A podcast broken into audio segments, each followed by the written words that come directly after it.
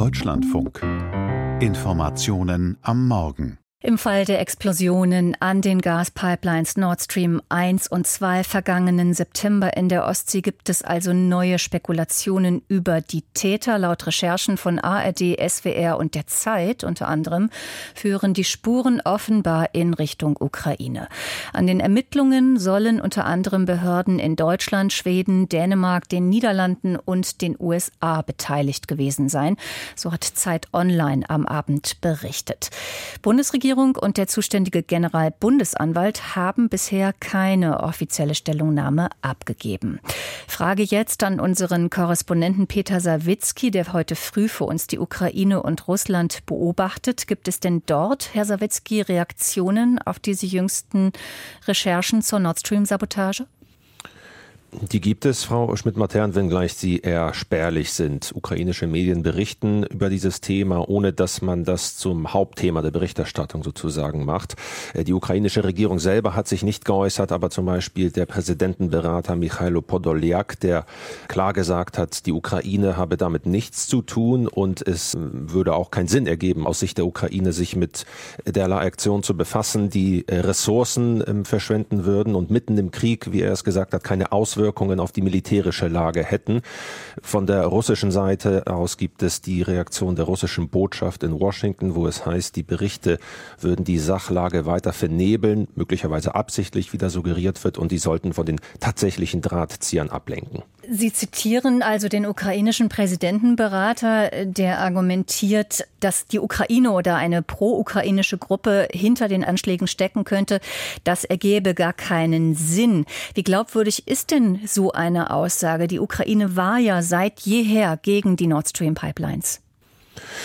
Das ist schwierig zu sagen, weil ähm, sicherlich das im Sinne der Ukraine ist, dass äh, die Pipeline denn, ähm, wenn sie nicht in Betrieb gelangt, wobei sie ja ohnehin politisch so gut wie tot gewesen ist, insofern bleibt es festzuhalten, dass es äh, schlicht und ergreifend schwierig bis äh, unmöglich ist, äh, das äh, komplett äh, festzustellen, wer daran beteiligt gewesen sein könnte. Zumal ja auch in dem Bericht, äh, der sich oder in diesen Recherchen, diesen deutschen Recherchen, es ja auch heißt, dass nicht ausgeschlossen geschlossen wird, dass da möglicherweise eine falsche Fährte gelegt worden ist, um darauf hinzudeuten, dass die Ukraine dahinter stecken könnte. Und es ist ja sehr unkonkret, welche Akteure es sein könnten, ob es Regierungsstellen gewesen sein könnten, ob es Geheimdienste gewesen sein könnten. Also sehr viel Unklarheit hier. Hm, viele Fragezeichen, Spekulationen, das können wir, glaube ich, nicht oft genug betonen. Kommen wir zu einem anderen wichtigen Termin heute. Der UN-Generalsekretär wird in Kiew erwartet. Was brennt denn Antonio Guterres vor allem unter den Nägeln bei diesem Besuch? Ja, vor allem ihm und auch der ukrainischen Seite ähm, geht es da vor allem um das Getreideabkommen, das in den kommenden Tagen erneut auslaufen soll. Das ist ja bereits einmal verlängert worden, das Getreideabkommen zwischen Ukraine und Russland, wo auch die Türkei ja entscheidend mit dran äh, beteiligt ist, dass es zustande gekommen ist. Und jetzt ist die Frage, wird das erneut verlängert, das Getreideabkommen, das eben bestimmte äh, Getreidelieferungen von ukrainischen Häfen, von wenigen ukrainischen Häfen erlaubt in Kriegszeiten. Die Ukraine möchte das diesmal um ein Jahr verlängern. Zuletzt äh, war das nur eine dreimonatige Verlängerung und sie möchte zum Beispiel auch einen weiteren Hafen, den in Mykolaiv im Süden der Ukraine, da hinzufügen zu den Orten, die da in Frage kommen, von denen aus geliefert werden sollte. Da ist es allerdings unklar, ob sich Russland darauf einlassen würde. Ohnehin dürften das nochmal schwierige Verhandlungen sein äh, mit Russland, äh, bevor dieses Abkommen verlängert werden kann, wenn es denn dazu kommt. Hm. Blicken wir, Herr Sawicki, auf die Lage in der umkämpften, von russischen Truppen eingekesselten Stadt Bachmut, tief im Osten der Ukraine. Gibt es da im, im Laufe der Nacht ähm, neue Entwicklungen zu melden?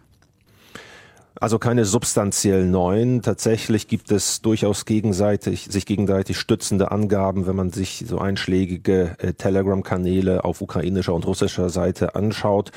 Und dann ergibt sich ungefähr dieses Bild, dass Russland im Osten und Süden weiter versucht vorzurücken. Und da ist es allerdings unklar, wie gut es den russischen Truppen das derzeit gelingt, ob sie kurz davor stehen oder ob es noch ein weiter Weg ist, um die Stadt komplett einzukesseln.